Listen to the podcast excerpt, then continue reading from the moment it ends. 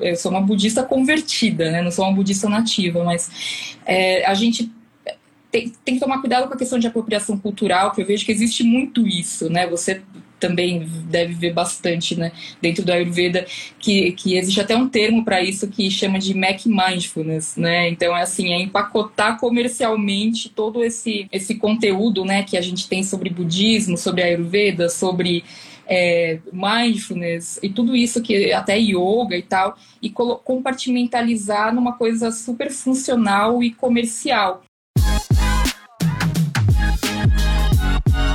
Você quer ter mais saúde? Gente, não tem segredo. É trabalho, disciplina e perseverança todo santo dia. Esse é o Projeto 0800. O que, que é produtividade compassiva? Agora sim, segundo 0800 do dia de hoje, acho que eu nunca tinha feito dois 0800 no mesmo dia. E eu vou conversar hoje com a minha querida Thaís Godinho, né, pra gente falar um pouquinho sobre produtividade, sobre organização e sobre a história da Thaís, na verdade, que me acompanhava, estuda Ayurveda, fala tanto, as pessoas me falaram tanto da Thaís. Você tem que fazer uma live com a Thaís. Você tem que fazer uma live com a Thaís. Que eu falei pra minha equipe, gente, pelo amor de Deus, botem aí a Thaís pra gente fazer uma live com ela. E aí comecei a seguir a Thaís e vi, né, essa questão toda da vida organizada e tal. E aí a gente marcou finalmente, depois de muito tempo, uma live que eu me enganei por causa da minha organização. Eu preciso, né, de produtividade compassiva, inclusive hoje, na minha própria vida. E é, eu acabei fazendo outro 0800, mas a gente vai fazer esse 0800 também e tá tudo certo. Logo no dia da organização, olha aí. Vida Veda também é ironia, né, pra sua vida. Então, salve, salve família Vida Veda, projeto 0800 no ar. E a gente vai falar falar sobre produtividade compassiva hoje com Thais Godinho, nossa querida vida organizada. Deixa eu ver, gente, já não fazia live com é, convidados há tanto tempo que eu nem sei, já atualizou o software aqui umas três vezes e eu não sei mais como é que faz isso. Aí, se você entrar aí, espero que a Thais não tenha desistido de mim completamente depois dessa desorganização né, latente aqui. Gente, mas é o meu Google Calendar que me bagunçou. Uma versão tava dizendo uma coisa, eu olhei errado, eu tava com a capa no lugar. Enfim, tudo que tinha que acontecer para minha desorganização via Flora, ela veio. Então vai ser bom, porque quem sabe. Né, no dia de hoje. Vamos lá, duas lives no dia só. Eu acho que nunca aconteceu, inclusive, da gente fazer duas lives no dia só, porque eu nunca tinha me desorganizado assim, Thaís. Me ajuda, Thaís. Bom dia, Matheus. Tudo bem? Seja muito bem-vindo ao Projeto 0800, o segundo 0800 de hoje. E eu tava tão animado para fazer essa live que a gente ia fazer na semana passada, na real. Aí a minha equipe falou que era quinta-feira, aí depois não sei o que lá, enfim, eu me enrolei todo. Então é ótimo que eu tô nas mãos certas. Thaís, se apresenta para as pessoas, fala quem você é, que você tem tipo pós-doutorado em organização e ajuda as pessoas a não se perderem na vida. E eu tô precisando disso um pouco hoje, então vamos que vamos. Ai, Matheus, obrigada pelo convite. fiquei super feliz quando você entrou em contato, porque eu sou muito, muito, muito fã mesmo do seu trabalho. Ai, aí, né, no Vida Vida. É, bom, contando então um pouquinho da. É, bom dia a todos. Contando um pouquinho da minha história, é, eu trabalho com produtividade compassiva. Eu desenvolvi esse conceito que eu vou falar um pouquinho mais adiante, é, veio vindo ao longo dos anos, tá? Como toda construção. E tem, e tem muito a ver com a Ayurveda também. Então, por isso que eu tô super feliz de poder compartilhar isso com você, porque eu acho que você vai gostar. Eu sou publicitária por formação, e aí, quando eu iniciei realmente no mercado de trabalho nessa área, todos os trabalhos que eu tive tinham uma sobrecarga imensa. Trabalhar com comunicação é uma loucura. Né? Se, se você não é, você conhece alguém que trabalha com isso e você sabe como, como funciona. E olha que na época que eu comecei não tinha nem WhatsApp, por exemplo. Né? Hoje em dia é uma loucura com, com essa questão dos comunicadores instantâneos e tal. E, e eu comecei a ficar muito doente pelo excesso de trabalho. Teve uma vez que eu tive realmente assim que ficar um mês de licença em casa, descansando, porque eu tive uma crise de labirintite, tudo isso desencadeado por muito estresse. É, e aí acaba tendo um monte de desequilíbrios em todas as áreas da vida, né, Matheus? Daí, poxa, ganhei peso, enfim, não, não, nada, nada foi muito bom. E aí eu fui Uh, naquele momento eu já tinha definido para minha vida que eu queria encontrar uma maneira de trabalhar melhor e que não fosse assim tão uh, não deixasse, não me deixasse doente. E foi uma longa jornada, como você pode imaginar, porque esse é o mundo que a gente vive. Né? Então eu fui construindo isso para mim. Uh, em algum momento uh, eu, eu criei um blog para compartilhar essas coisas todas. Foi em 2006 eu criei o Vida Organizada para compartilhar com as pessoas como estava sendo essa jornada, tentando ter um pouco mais de qualidade na minha vida. E a primeira vez que eu recebi um comentário que não era da minha mãe, por exemplo, no blog, eu falei, nossa, pessoas estão lendo, estão encontrando esse blog e me pedindo ajuda. E eu falava. Isso é muito louco, né? É, é, é, é, exatamente. E aí eu falei, poxa, então eu, eu, comecei a sentir o bom peso da responsabilidade por estar compartilhando aquilo, porque as pessoas estavam me pedindo conselhos. E quem era eu para dar conselhos? Afinal de contas, eu era uma publicitária em recuperação. Tava ali aprendendo a lidar melhor com, com as demandas do trabalho e tudo mais. Então, assim, eu sou bem nerd. Eu comecei. É, comecei, não, eu já lia bastante coisa, mas aí eu falei, agora eu vou. Tem uma desculpa para intensificar ainda mais esses estudos. Comecei a ler tudo que eu encontrava pela frente sobre produtividade, organização e tudo mais. É, fiz cursos, tirei certificação. E aí a coisa começa a acontecer, porque aí as pessoas começam a te chamar. Você pode vir aqui na empresa fazer uma palestra, você pode conduzir uma reunião com a gente, porque é muito caótica a reunião. Então eu comecei a fazer esse tipo de trabalho em paralelo com o meu trabalho como publicitária. Uh, até que chegou um momento que eu falei, cara, eu quero abraçar isso. Eu desenhei um, um plano de transição assim é, e aí, em 2014, entreguei lá minha carteira de trabalho na empresa que eu trabalhava e fui trabalhar com organização e produtividade. Publiquei meu primeiro livro, de lá para cá foram três no total. Eu falo, é Vida, Casa e Trabalho Organizado, são os três aí que eu, que eu publiquei. E muita coisa vem acontecendo, né? Vim, vim, percebendo que eu tinha um passo a passo bastante compassivo realmente de fazer as coisas, justamente pela experiência que eu tive. E o que aconteceu assim, Matheus? Em 2018, entre 2018 e 2019, eu passei por um processo pessoal bem intenso que eu tive um luto de uma pessoa muito próxima a mim, que foi a minha avó. Eu né? E eu, eu, assim, meu corpo entrou em colapso, as emoções dominaram tudo e eu, eu estava mal, assim, emagreci pra caramba, aconteceu um monte de coisa e em algum momento eu estava em, eu fui para Portugal ministrar um curso lá é, em Lisboa. Eu lembro que foi bem no comecinho de 2019. E fui na livraria Bertrand, etc, porque, né? Então, eu estava lá e de repente um título, uma capa de um livro me chamou a atenção. E eu já tinha ouvido falar em Ayurveda, mas nunca tinha dado conta do que era exatamente. Para mim era um termo, né, que existia assim de alguma coisa. E, e esse livro chama Mude seus horários, mude sua vida, que é um livro topo de funil do Ayurveda, né? Assim, porque não, não tem Ayurveda na capa, no título. Então, as pessoas veem aquilo e compram por ser um livro sobre rotina. E eu fiquei apaixonada pela, pela capa, pelo conceito e comprei para ler. Ah, vale dizer que eu comecei a praticar meditação lá atrás também, assim, em 2008, mais ou menos. É, em 2012 eu me converti ao budismo, então sou budista. Então, foi toda uma construção, sabe? A meditação já me ajudou demais. Então, eu comprei esse livro e ali em 2019, quando eu percebi que não dava mais para continuar como eu estava, porque eu estava sentindo que eu precisava de ajuda, assim, com tudo, né? É, eu li esse livro e fiquei completamente apaixonada. E daí eu virei a nerd do Ayurveda. E aí comecei a estudar não, e, e aí eu, eu, percorri todas as etapas que as pessoas percorrem, né? Quando elas começam a pesquisar sobre a Ayurveda na internet. Você digita Ayurveda.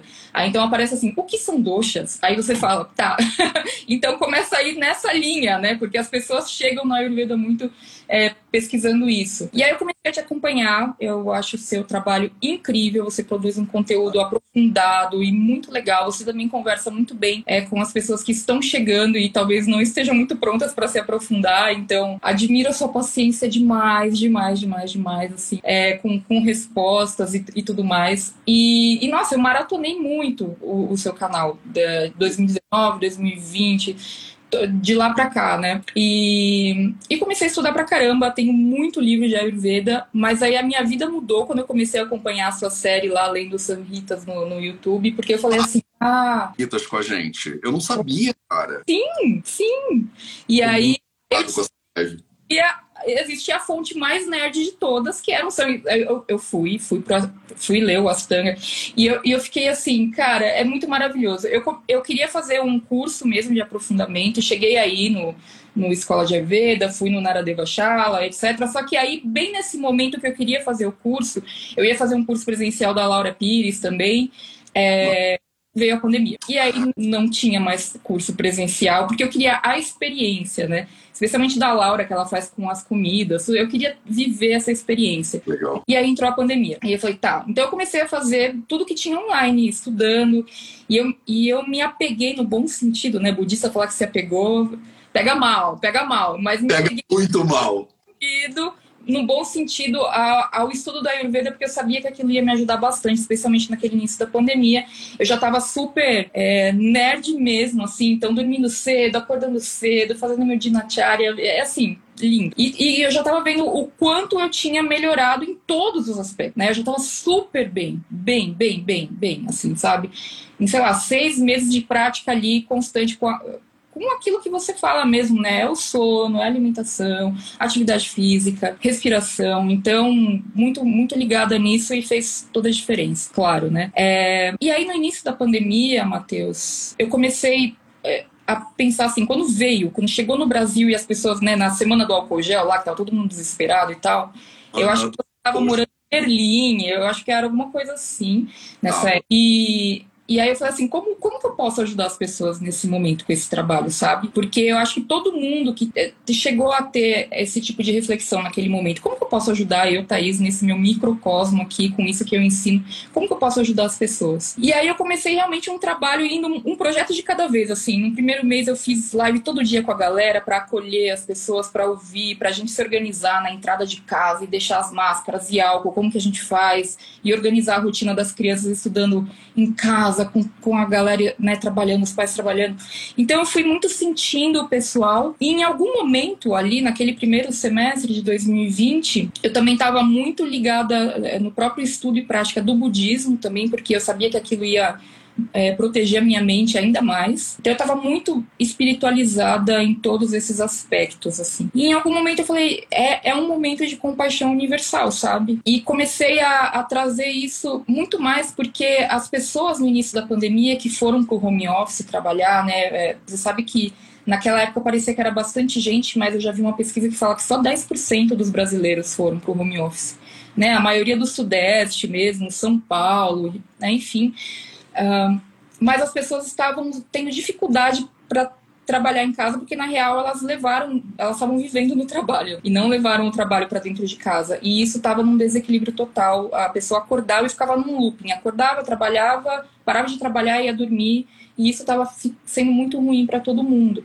Então eu percebi que a produtividade ali era um exercício de compaixão. Então uh, eu pensei assim, como que a gente pode pensar numa produtividade que seja compassiva?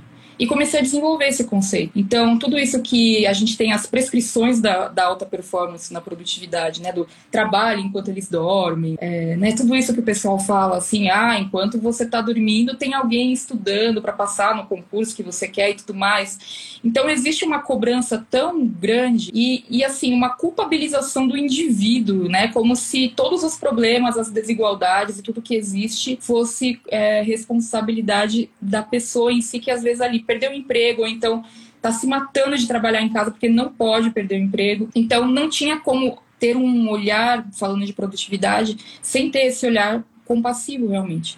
Então eu comecei a desenvolver esse conceito e foi muito louco, porque eu, falei, eu, eu, não consigo ficar na superfície. Daí, quando eu falei, vou desenvolver, daí eu já falei, eu vou montar um projeto para uma tese de doutorado. E daí eu desenvolvi o pré-projeto e comecei a fazer o doutorado né, no ano passado em sociologia do trabalho, realmente, para desenvolver essa tese. E vai muito, a tese, ela, ela vai muito assim, realmente, por, por eu ser budista, né? Por, eu sou uma budista convertida, né? Não sou uma budista nativa, mas é, a gente tem, tem que tomar cuidado com a questão de apropriação cultural, que eu vejo que existe muito isso, né? Você também deve ver bastante, né, dentro do Ayurveda, que, que existe até um termo para isso que chama de Mac Mindfulness, né? Então é assim, é empacotar comercialmente todo esse esse conteúdo, né, que a gente tem sobre budismo, sobre Ayurveda, sobre é, mindfulness e tudo isso que até yoga e tal, e compartimentalizar numa coisa super funcional e comercial.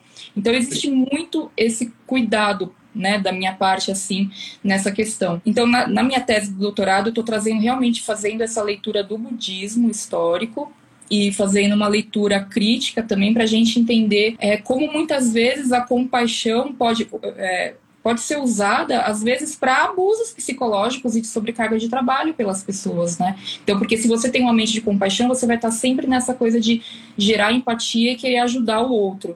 É, será que essas pessoas, quando trabalham, elas não acabam sofrendo algum tipo de abuso e tudo mais? E como que a gente consegue incorporar é, práticas mais humanizadas de trabalho nesse mundo que a gente vive? E essa, isso na tese do doutorado, que é bem acadêmico, bem nerd, eu sei que você gosta, por isso que eu tô falando. Mas, assim, para o pessoal, né, para todo mundo que me acompanha, assim, a, a produtividade compassiva, ela tem duas, é, duas abordagens. É a compassividade com os outros e a compassividade com você mesmo.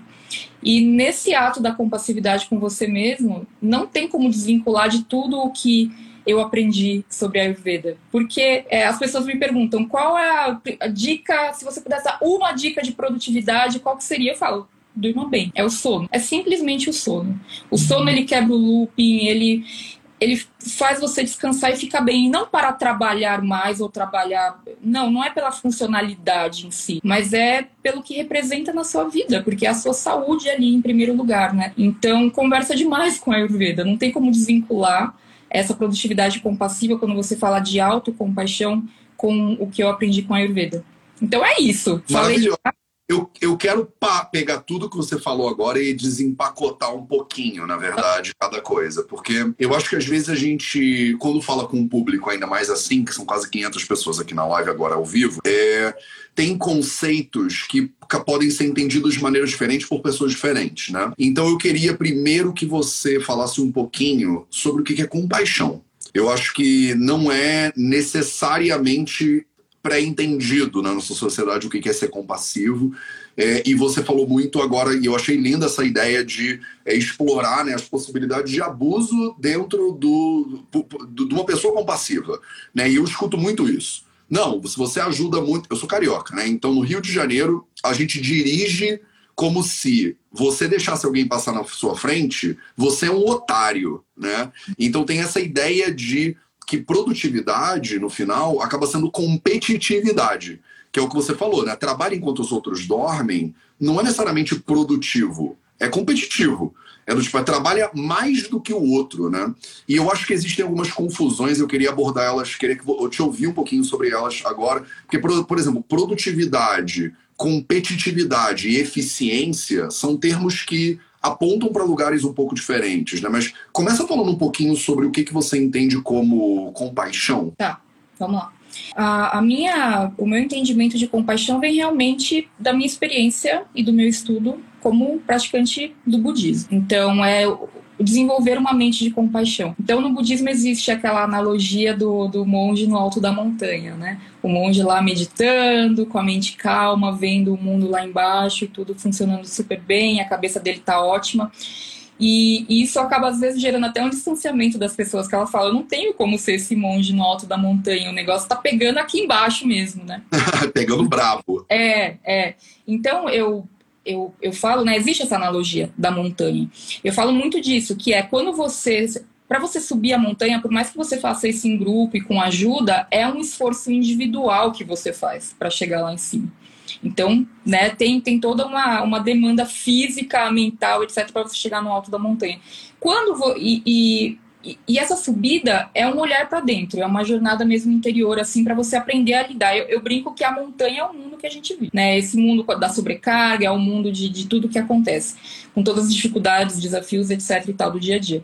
Quando você chega lá em cima e você alcança né, esse estado de mente tranquila e você consegue olhar para baixo e ver né, tudo assim de uma perspectiva mais ampla, é, você pode ter aprendido a lidar melhor com esse próprio processo seu individual. Só que você olha para trás e você deixou lá embaixo a sua irmã com depressão, o seu chefe muito louco que fica te mandando WhatsApp às 11 horas da noite no final de semana, é, de repente um amigo que tem um vício, de repente é, pessoas com problemas, porque o mundo continua com problemas acontecendo aqui embaixo, né? E então, no budismo fala-se, né, que o verdadeiro caminho da compaixão não é o da subida, é o da descida. É uma vez que você tenha chegado lá e tenha aprendido tudo isso, você fala, eu quero voltar para ajudar essas pessoas. É, então, o elemento da compaixão, ele assim, ele está diretamente associado à empatia. Mas uma coisa é você desenvolver a empatia, de você se colocar no lugar do outro. E o, a chavinha que vira para compaixão é quando você fala, eu me coloco no lugar do outro, eu sinto o, o sofrimento do outro, mas eu tenho essa motivação para ajudar, de alguma maneira, a erradicar esse sofrimento, né? Então, é isso o que eu entendo como compaixão nesse processo como um todo. Você tem a sua jornada individual que vai te ajudar, é muito, coloque primeiro a máscara de oxigênio em você, né, para depois ajudar os outros. É uma analogia que todo mundo entende, assim. E é exatamente isso. É, não, não tem como você buscar essa, buscar essa transformação interior, né, para você se livrar da sobrecarga e tudo mais, e, ignorando o mundo ao seu redor porque você lida com as pessoas. Então você, quando você coloca limites para você mesmo, que seja não vou usar o celular antes de dormir, ou eu vou dormir mais cedo, eu vou focar em ter um sono legal em vez de ficar ali trabalhando até mais tarde, ou vendo série até mais tarde, enfim, é, tudo é questão do abuso. Não estou falando para você não fazer essas coisas, tá, gente? É a questão do, do abuso, do excesso. Então você coloca limites pessoais, ok, mas quando você começa a fazer isso, você impacta todo mundo ao seu redor. Então, por exemplo, eu sou casada, tenho um filho de 11 anos. Quando eu comecei implementar né, é, as práticas da Ayurveda na minha, na minha vida. Eu até falei no áudio que eu mandei para Mari. Não, esse áudio, conta por favor, porque esse áudio foi o, fez a minha semana, esse áudio. eu mandei um áudio, né, pra Mari, que organiza aqui tudo, né, pro, pro, pro Matheus, e eu falei para ela, olha, eu não sei se eu posso falar isso na live, né, mas eu queria muito compartilhar com o Matheus que assim, ele é figurinha carimbada lá em casa, eu acho que você ouve muito isso, né? É, e que no início ali da pandemia, que eu tava maratonando, eu tava em todo 0800, era a minha programação diária, assim, sabe? A minha programação diária. E aí, e aí, então, você era onipresente lá em casa, porque eu ficava assistindo na TV e tudo mais, né? Deixava na sala rolando enquanto eu fazia outras coisas e tal. E aí é, eu, eu, comecei a implementar tudo isso na minha rotina, de dormir cedo, de acordar cedo, e eu tinha toda essa vibe nova, assim, né? Muito focada na minha saúde. E aí o meu, o meu marido fala: Ah lá, olha lá, o homem que quebrou a minha mulher. que ele brincando, claro, né? Ele tava vendo como eu tava melhor tudo, não é? Foi uma brincadeira, tipo, parece que, que realmente mudou uma chavinha definitiva dentro dela, né? Então ele brincava muito, porque eu consumi muito seu conteúdo, assim. Então eu não podia deixar de te falar isso, porque eu acho muito. Mas ele tá ok comigo, ele não me odeia nem nada assim, não, né?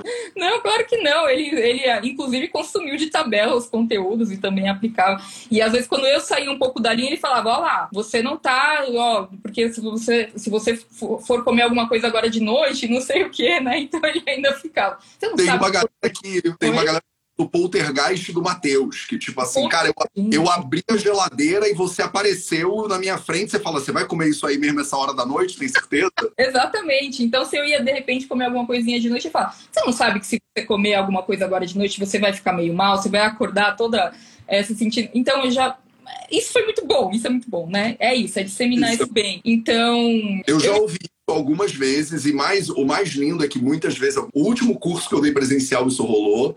E eu já tive palestras que eu dei também presenciais que um homem levanta a mão e fala: a primeira vez, do nada, assim, tipo, oi, Matheus, tudo bem? Tudo bem? A primeira vez que eu te vi, eu te odiei completamente.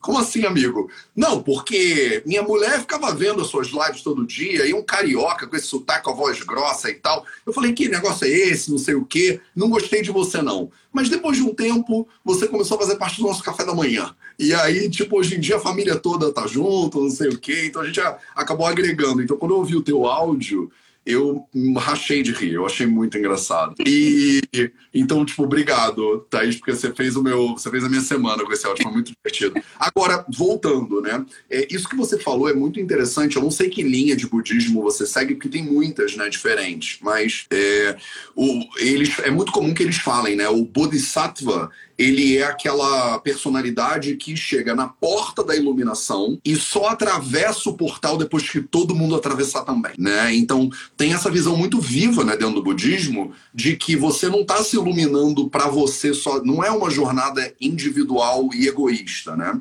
E tem muita gente que confunde né, essa coisa do desapego com egoísmo, do meditar com egoísmo, do pô, o mundo tá pegando fogo, você tá aí sentado em silêncio, né? E isso é perda de tempo, isso é desperdício de tempo. Então, é, esse elemento da compaixão como você se desenvolver, botar sua máscara primeiro, mas com o impulso de ajudar os outros e não se martirizar, digamos assim, né, se destruir no processo de ajudar, porque tem muita gente e eu como profissional de saúde vejo muito isso, na, no impulso de ajudar, a pessoa não dorme direito, não come direito, ela faz todos os plantões que ela pode. Eu não conheço quase nenhum profissional de saúde com coração bom que não tenha passado por isso um pouco. Porque você está, por exemplo, eu trabalho no hospital público no interior da Índia, você vê tanta tragédia que você fala, não posso parar para comer, eu preciso continuar ajudando. E aí chega um ponto que você precisa entender como equilibrar isso um pouquinho melhor, porque senão você ajuda durante uma semana e depois você fica um mês doente, né? Por exemplo, que você não se cuidou. Tem um equilíbrio entre se cuidar e tá bem o suficiente para cuidar dos outros e só cuidar, cuidar, cuidar e ajudar, que é o que você falou um pouquinho sobre até esse abuso, né? É, você está ajudando tanto que as pessoas vão lá e acabam te usando de capacho, alguma coisa assim.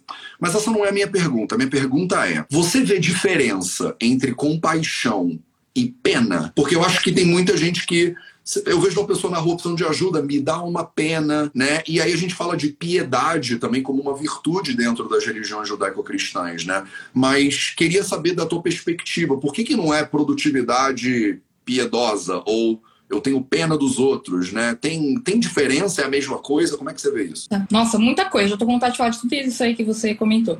Mas, então vamos lá.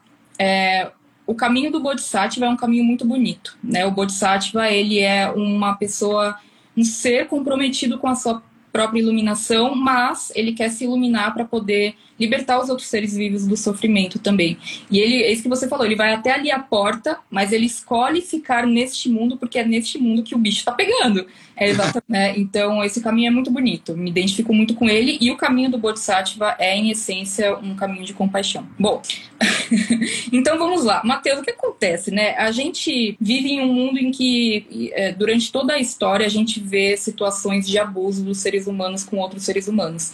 Tanto que existe, né, na na, academia, quando fala academia, a gente sempre vai ser sobre vida acadêmica, tá? Nunca crossfit, é sempre o doutorado. Ah, não, crossfit é, é, é muito intenso para mim, Matheus. Eu, eu, sou mais do yoga, do, realmente pilates e tudo mais, tá? Não, a academia é importante, musculação, façam, mas geralmente quando eu falar e for assim, é uma exceção, e daí eu vou falar que é de musculação e tal. Mas, de modo geral, na academia, é, existe uma linha de estudo do budismo que é, é, mais crítica, assim, que fala justamente da relação, especialmente na Índia, que existiu com a questão da. Não tem como a gente dissociar da cultura como um todo, né? Então, da questão das castas, é, na época feudal, como era essa relação é, com os praticantes budistas e como isso pode ter sido usado levemente, assim, tem algumas, é, alguns estudos sobre isso. É, e aí, quando a gente traz para o hoje, a gente vive um mundo assim, né, dentro de uma lógica neoliberal, de muito de um discurso de que o indivíduo é a sua própria empresa, assim, tudo na verdade vira empresa, né? Então,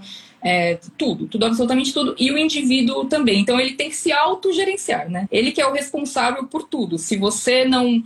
Se você está é, com depressão, foi, é porque você não tem força de vontade. Se você não consegue um emprego, foi porque você não se esforçou o suficiente. É, e, e essa questão da competitividade, ela é totalmente vinda desse discurso de empresas porque as empresas têm concorrência e aí de repente isso é trazido para o indivíduo e o indivíduo tem que lutar pela sua própria sobrevivência. Então é, é, esse conceito né da alta performance assim e no trabalho, na cultura do trabalho isso nasceu muito ali a partir dos anos 80, final de 70, 80, porque foi quando a gente teve uma grande crise ali nos anos 70 que surgiram aqueles métodos ágeis, né?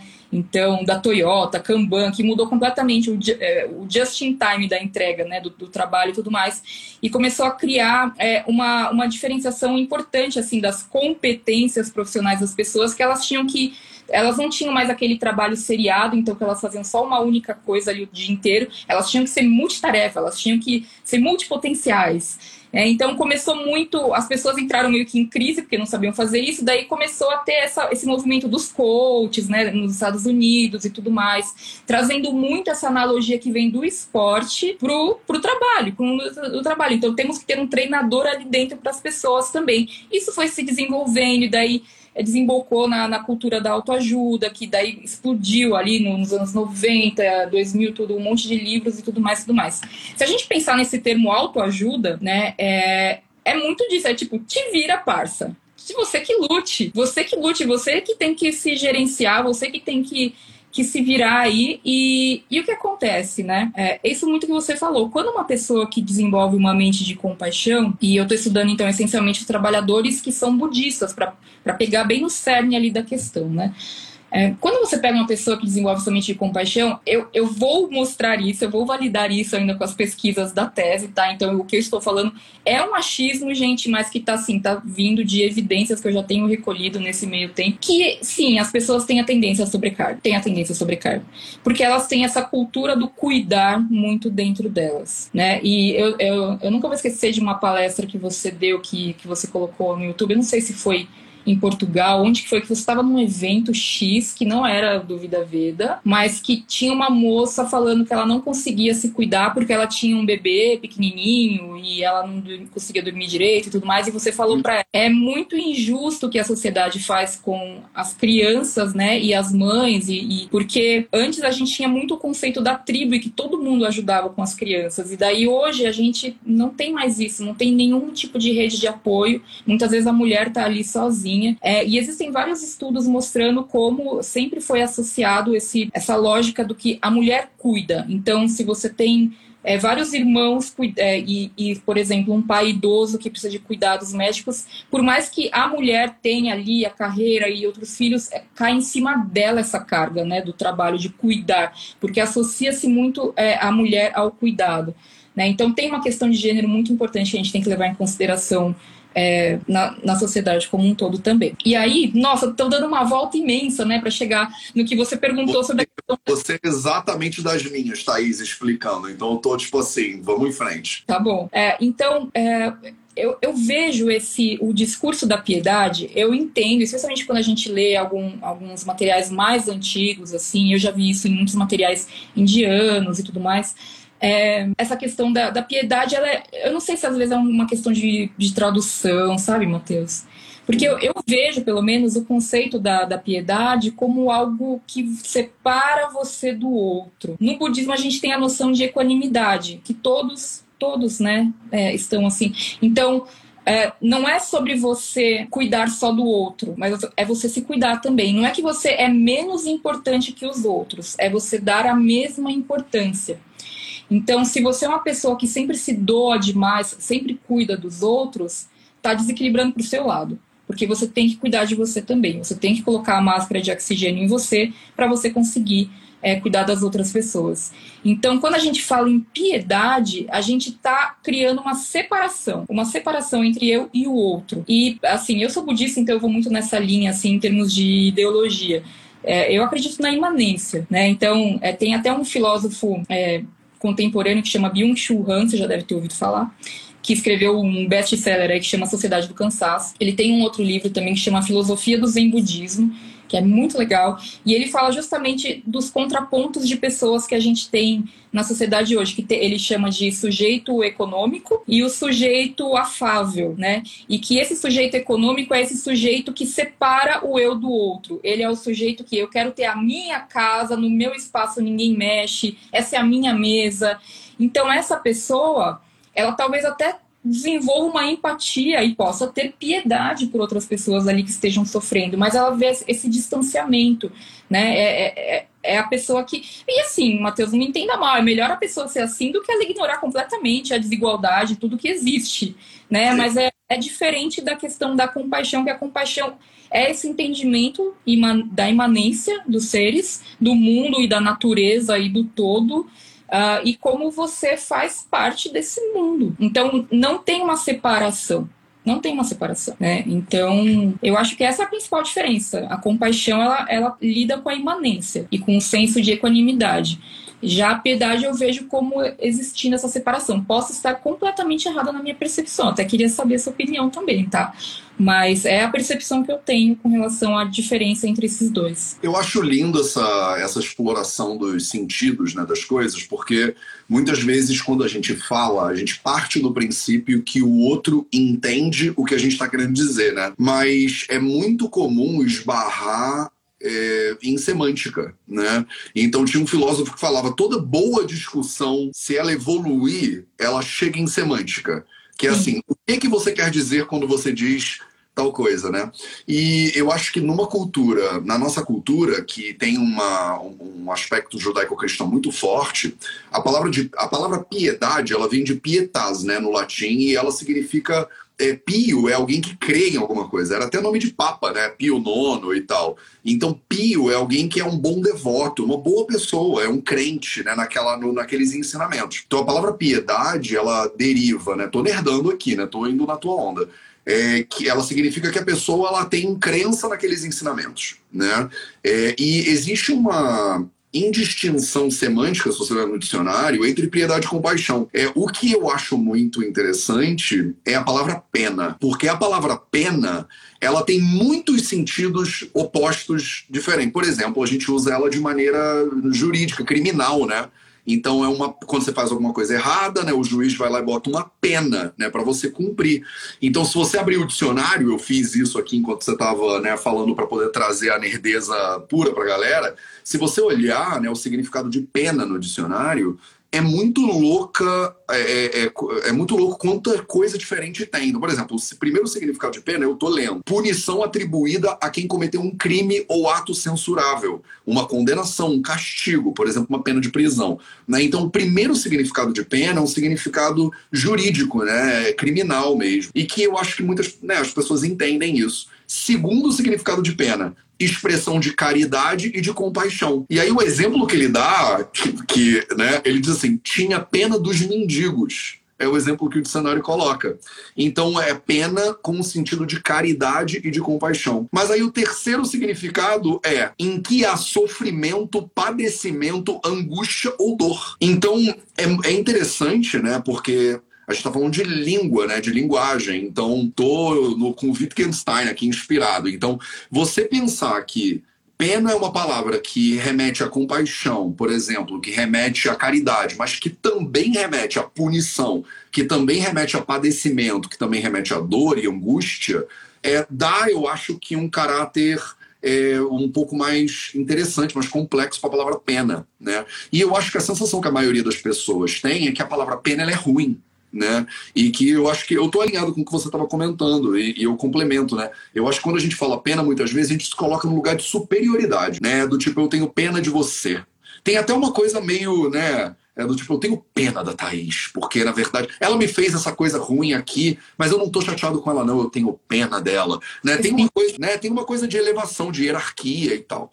E eu acho que compaixão é, de novo, né, estamos falando de semântica, cada um pode entender de um jeito, mas para mim compaixão tem uma horizontalidade. É, a compaixão ela inverte esse sentido de eu que sou superior tenho pena de você, eu que tenho dinheiro, né, tenho pena dos mendigos, que é o exemplo que está aqui no dicionário, que é horror falar isso em voz alta, mas é isso, né, eu tenho dinheiro, ele não tem, eu tenho amor, ele não tem, eu tenho alguma clareza e ele não tem. Então eu acho que tem uma hierarquia. Eu acho que a compaixão ela inverte essa hierarquia, ela coloca a pessoa no lugar de serviço. É, é não só você e eu estamos juntos, né, dentro dessa loucura aqui, todo mundo, como você falou muito bem, precisa de ajuda e eu quero ajudar. Teve uma pessoa que eu falei uma vez, né, é, sobre a atitude de serviço, que é uma coisa muito importante para minha vida. Assim, eu todo dia de manhã me, é, é busco me colocar nesse lugar de serviço, né?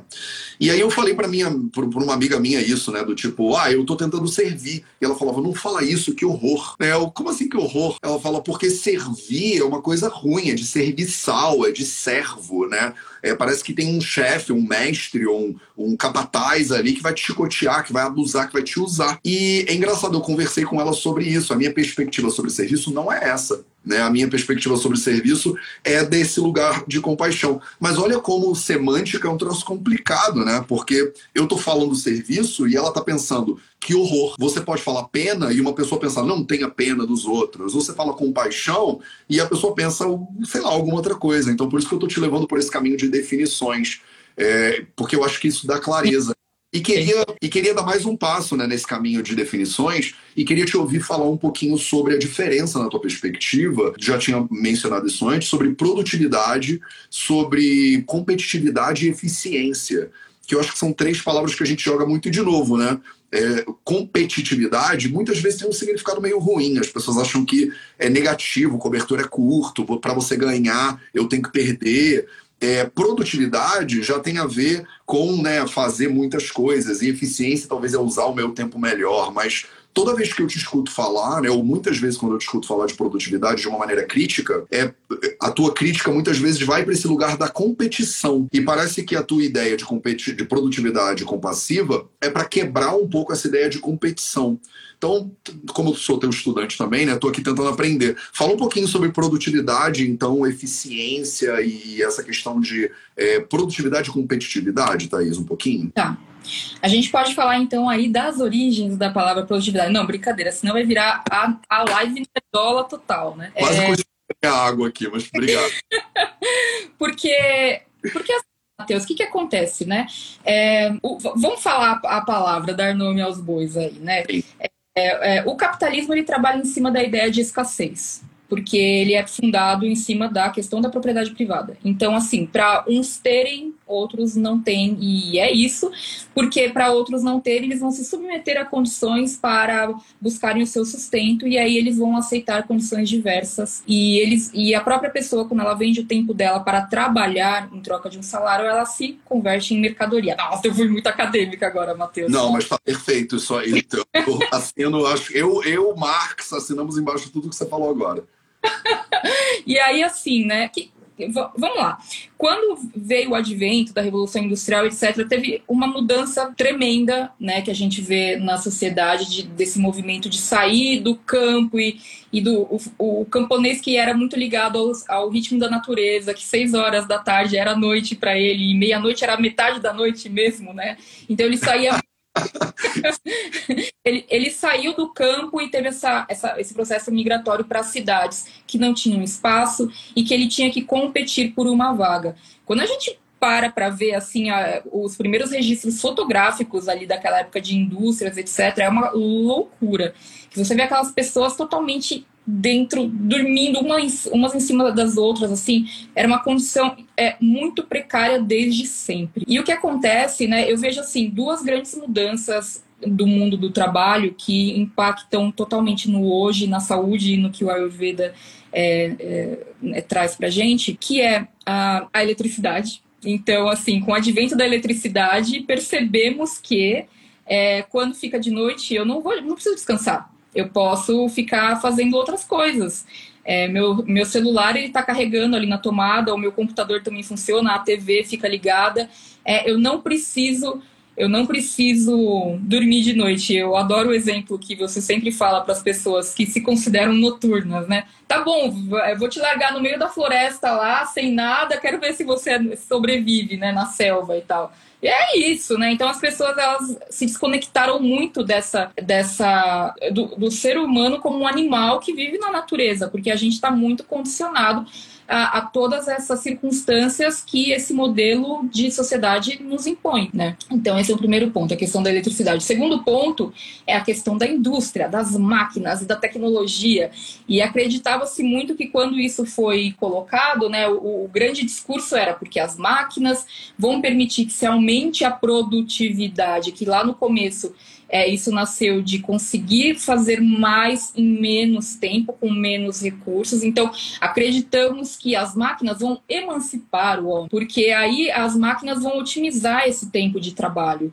E, e o industrial, né, ali, o, o, dono do, do, da fábrica de. O tecido, né, em contraponto ao tecelão, o artesanal tal, ele vai, ele vai conseguir ter mais lucro sem espanar os trabalhadores, né? E doce ilusão da humanidade de lá até então, porque até hoje isso ainda é falado. E, e o que aconteceu, na verdade, foi que a, as máquinas, elas não emanciparam o ser humano do trabalho, elas puseram um ritmo de querer fazer com que o ser humano fizesse o ritmo das máquinas. Então a gente tem lá aquele filme famoso do Charlie Chaplin, né, que ele é, aquela, aquela cena famosa que ele fica lá correndo para martelar as coisinhas na, na, esteira e tem uma hora que ele tropeça e tudo mais, porque é isso, a gente começou a ter que correr e quem não consegue, quem não consegue tá fora, simples assim. Então você se obriga a essa pressa, você se obriga a essa correria e você se obriga a essa competitividade, porque no final das contas a gente está falando de sobrevivência do ser humano. Então, assim, para que eu possa trazer comida para mim, já que eu não trabalho mais plantando, eu fico o dia inteiro nessa fábrica trabalhando, então eu tenho que ganhar o meu dinheiro aqui para sustentar a minha família. E se você está lidando com, a, com essa sobrevivência humana, o ser humano ele se condiciona a essas situações todas para conseguir levar o sustento para ele e para a família dele. Então, é, é, fala-se muito hoje em dia, ah, porque o trabalho está ficando precarizado, ele sempre foi precarizado. E o que acontece é que a tecnologia, ela, ela vem. É, a tecnologia é um elemento muito social, sabe, Matheus? Ela não é um. Não é uma coisa só, o pessoal acha que é muito exatas, é, técnico, etc. Mas não, a, a tecnologia ela é muito social, porque Desde então, é, esse ritmo das máquinas impôs para a humanidade como se deve trabalhar. E, enfim, né, associado aí com essa mudança que teve de rotina com a eletricidade e tudo mais, mudou completamente a relação que a gente tem com o trabalho, com a vida, com a natureza, com os nossos ritmos uh, e tudo mais. Bom, e aí eu esqueci qual era a pergunta original. eu vou, eu, é bom, bom que você esqueceu, porque eu aproveito e faço um adendo e aí refaço a pergunta, que é, é muito interessante você estar tá colocando, né? Porque o advento do capitalismo e, e essa ideia da fábrica, né? Ela acaba moldando mesmo a nossa vida de uma maneira que a maioria das pessoas não tem noção de como, por exemplo, o nosso sistema educacional ele é para preparar operário mesmo de fábrica, né? Então você, eu acho que a maioria das pessoas não para para entender como uma coisa tem muito a ver com a outra e como a, o modelo que a gente vive no planeta hoje em dia ele é recente, né? Na metade do século XIX a gente teve a segunda revolução industrial. Esse modelo de capitalismo de crescimento e aglomeração, que a pessoa mais rica do mundo ela é mais rica do que metade do planeta Terra inteiro, né, e é um ser humano só, é, que vai lá na espaçonave dele para dar uma voltinha no mundo e gastar o dinheiro que dava para alimentar um continente inteiro, por exemplo, e, esse sistema de acúmulo, ele não é a lógica do ser humano desde sempre, né? É a lógica do ser humano. E, e o bonito do Ayurveda é que a gente estuda livros de 1500 anos atrás quando não tinha essas coisas. Então o Ayurveda ele é pré-capitalista, o que é muito louco, porque quase nada que tem hoje em dia é pré-capitalista. Não tinha indústrias farmacêuticas orientando a pesquisa científica na época. Era um bando de doido vendo a natureza funcionar e anotando em sânscrito. Né? Então, a gente tem essa, essas referências pré-capitalistas. E a fábrica, ela realmente ela marca uma mudança na lógica do ser humano, né? Que você falou do Charlie Chaplin, são os tempos modernos, né? Então os tempos modernos são assim, né? Todo mundo muito louco troca, é, é apertando parafuso.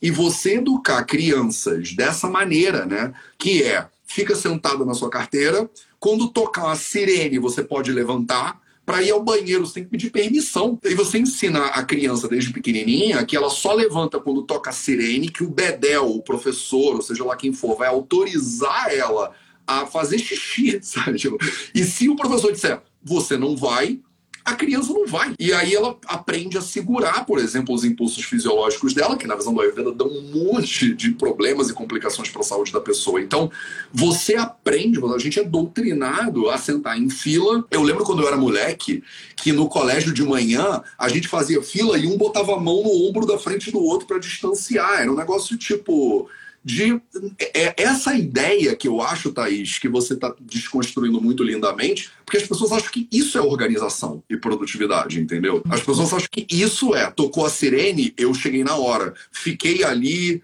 como um robô, levantei só quando o sinal tocou. E, tipo, você vira um, um operário ou um, uma pessoa que trabalha numa dessas desses galpões da Amazon né, que o sujeito tem que botar uma sonda para fazer xixi, porque ele não tem horário para ir ao banheiro. Tem um sujeito com uma porreta. Só que assim, isso surgiu há 200 anos atrás. Tipo, isso não é novidade, não foi a Amazon, entendeu? O pessoal briga lá com o sujeito lá, mas não foi, eles não foram, não inventaram nada, entendeu? É o sistema que a gente vive que realmente é muito cruel.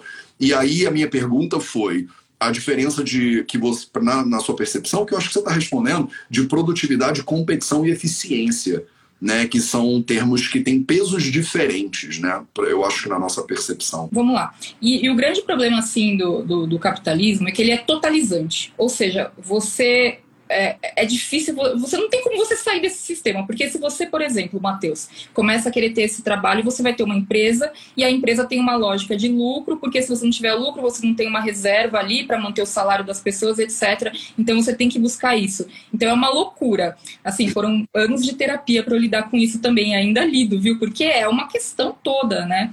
E, e isso que você falou também é, a, é muito a disciplina, disciplinarização dos corpos. Né? Então, você disciplina o seu corpo para que você esteja ali é, com, com essa. dentro dessa lógica para ser produtivo, para conseguir fazer mais. A própria questão do horário, de você bater o ponto de manhã e bater o ponto na parte da tarde. E, e vou falar mais, é, só para pegar um pouco do, do, da conversa anterior ainda, que lá, lá a, gente, a, a gente, como humanidade, né, tinha que é, cumprir ali o prazo, o tempo da máquina para conseguir produzir e tudo mais. E hoje em dia, a, a gente está refém de WhatsApp. É, você publica no YouTube, você sabe que você tem que colocar as palavras mais atrativas na headline para divulgue melhor. Então a gente continua trabalhando no tempo das máquinas, porque é isso, é uma estrutura totalizante, é uma loucura, é uma loucura. O que a gente busca são meios de sobrevivência é, nesse meio todo, né? Então, daí trazendo também puxando aqui um pouquinho de novo para o budismo, que é não existe felicidade no samsara, né? Não existe felicidade real aqui nesse mundo que a gente vive, explicando para as pessoas. Samsara é esse ciclo de renascimentos, né? É, dentro desse mundo que a gente vive meio contaminado por tudo isso. A saída é você alcançar a libertação e aí a busca pela iluminação é justamente essa mente de compaixão para ajudar as outras pessoas. Então não existe felicidade no samsara. O que a gente busca então são saídas de sobrevivência. É, e que daí, Matheus, a gente entra também num papo, nem sei se você quer entrar nisso, socorro, né? A gente está aprofundando demais. Isso aí, tem que fazer parte 2, parte 3, parte um curso. Vai dessa live. E é muito o lance dos privilégios, os privilégios de escolha. Né? Como que uma pessoa consegue olhar para a situação de vida dela e falar, eu vou dar um basta? Eu quero mudar de carreira. Não, eu quero, é, eu não quero mais atender, eu não vou mais responder as mensagens do meu WhatsApp no final de semana. Para a pessoa poder fazer isso, ela tem que ter, ela, ela tem que ter uma condição de vida, uma, ela tem que ter circunstâncias de vida que algumas pessoas, a maioria, não tem, porque ainda está muito no nível realmente da, da de se sustentar, de, de subsistência realmente, sabe, Matheus? Então, assim, é nesse ponto que eu acho que, que o Ayurveda colabora demais assim na questão da produtividade porque te resgata ao eixo da coisa, que é foca no seu sono bom em primeiro lugar. Eu sempre falo isso para as pessoas, porque é, é, é, isso, né? Então é, a por exemplo, a, a mãe, que é mãe solo, né, e ela tem dois filhos pequenos e ela tem que sair de casa muito cedo para ir trabalhar, ela tem que deixar os filhos com alguém. E ela chega de noite exausta. E muitas vezes, aquele momento que ela chega em casa, ela ainda tem que fazer tudo corre, de dar banho e dar e não sei o que, e limpar a casa. E aí você vai virar para uma mulher dessa e vai falar: durma nove horas, né? É, durma é, sempre oito a nove horas de noite para você ter um sono reparador. A pessoa fala: cara, se eu conseguir dormir quatro horas, eu tô bem, né? Então, é, e eu penso então também que o tom compassivo ele, ele tem que ser muito necessário em tudo que a gente ensina, e você faz isso também de uma maneira maravilhosa, né? E não tem como ser diferente isso porque a gente está se colocando, quando a gente pode escolher algumas coisas, e eu sempre trabalho lá no Vida Organizada, eu falo muito para as pessoas assim: as pessoas têm condições diferentes, mas você sempre pode buscar é, uma condição melhor para você naquilo que você está sofrendo. Então, assim, não se, se você só pode dormir quatro horas, o que eu quero é que você durma bem essas quatro horas. E não que você perca uma dessas horas escrolando a telinha do Instagram antes de dormir, sabe assim? É, então, é identificar essas pequenas coisas que as pessoas podem fazer, porque são atitudes de sobrevivência, sabe, Matheus? Então, assim, o que, que, você acha disso também? Eu, cara, eu concordo 100% com você. Eu acho eu, eu sou um defensor da melhora incremental. Né? Eu acho que numa cultura de é, transformação de sete dias no Instagram, que eu acho tipo, absurdo, numa cultura de dieta, perca 20 quilos em um mês tomando suco de aipo, eu acredito numa que o tempo do corpo é lento. Então, o tempo da biologia, ele não é rápido. Não adianta a gente querer acelerar. E é óbvio que, pô, eu trabalho pra caramba, tenho vida veda e tem um monte de gente, tem eu sou um super, eu trabalho pra caramba. E eu amo trabalhar, né? Mais quatro pilares da saúde. Por exemplo, na minha vida, para mim é saúde, família, trabalho. E família inclui amigos, inclui pessoas que eu amo. E eu não consigo, porque eu percebi depois de um tempo, sendo um meio que um workaholic da vida inteira, né? Eu sempre quis trabalhar desde os 15 anos, falava meu pai, eu quero trabalhar. Ele falou, quando você fizer 18, você vai trabalhar. Eu fiz 18, eu comecei, arrumei meu primeiro emprego. Eu sempre amei trabalhar.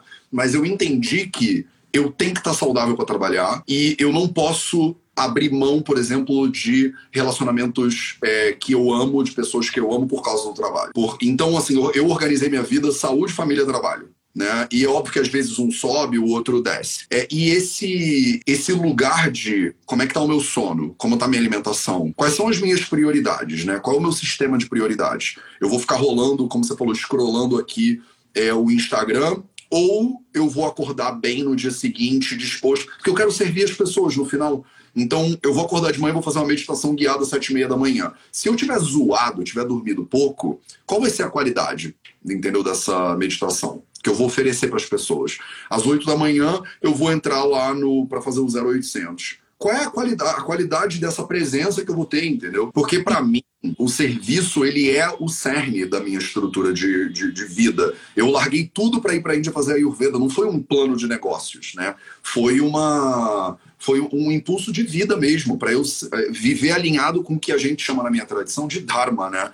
De o que que eu vim aqui para fazer e que faz sentido e que está alinhado com os meus valores. Então muitas vezes o que eu percebo, Thaís, é que a gente vai vivendo de maneira reflexa. É, eu tenho muitos amigos que estão agora aos 30, 40 anos de idade parando para pensar por que, que eles fazem o que fazem. Né? A minha primeira formação foi em direito. Eu tenho muitos amigos que se formaram no direito que fizeram, é, trabalharam no escritório de advocacia. Nada contra o direito. Nada contra, mas eles pararam agora, depois de anos trabalhando com direito, e pensando: será que eu quero fazer isso? Né?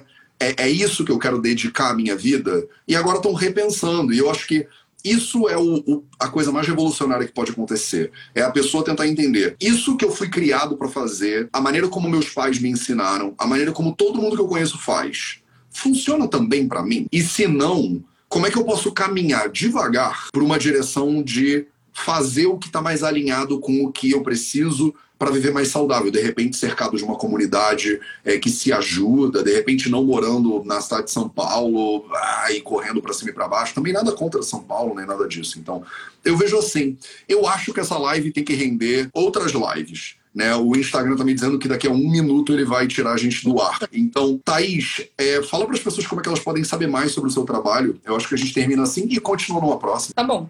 Vida Organizada Oficial, meu Instagram, vocês podem me acompanhar por lá. E eu adorei, Matheus. Obrigada. Assim, eu queria ficar aqui falando, etc. Eu Tem... percebi que a gente poderia passar o dia inteiro fazendo isso. Então, tem que marcar, dar uma palestra presencial e ficar trocando uma ideia mesmo. É, se você está ao vivo agora aqui no Instagram, aqui em cima você clica e você vai ver lá o Vida Organizada. Se você estiver no YouTube assistindo isso, a gente vai botar também na descrição é, desse vídeo. Thaís, obrigado pelo teu trabalho, pelo carinho. Eu escutei tanto falar de você e é muito bom conhecer pessoas que a gente ouve falar e que são legais de verdade, sabe? Então, obrigado por tudo que você está fazendo por aí. É, esse foi o Projeto 0800, meus amores. A gente se vê de novo na segunda-feira. Sigam lá a Thaís e com certeza a gente vai fazer uma próxima dessa. Obrigada, Matheus. Obrigada mesmo pelo também. Valeu, beijo para todo mundo e até semana que vem. Tchau.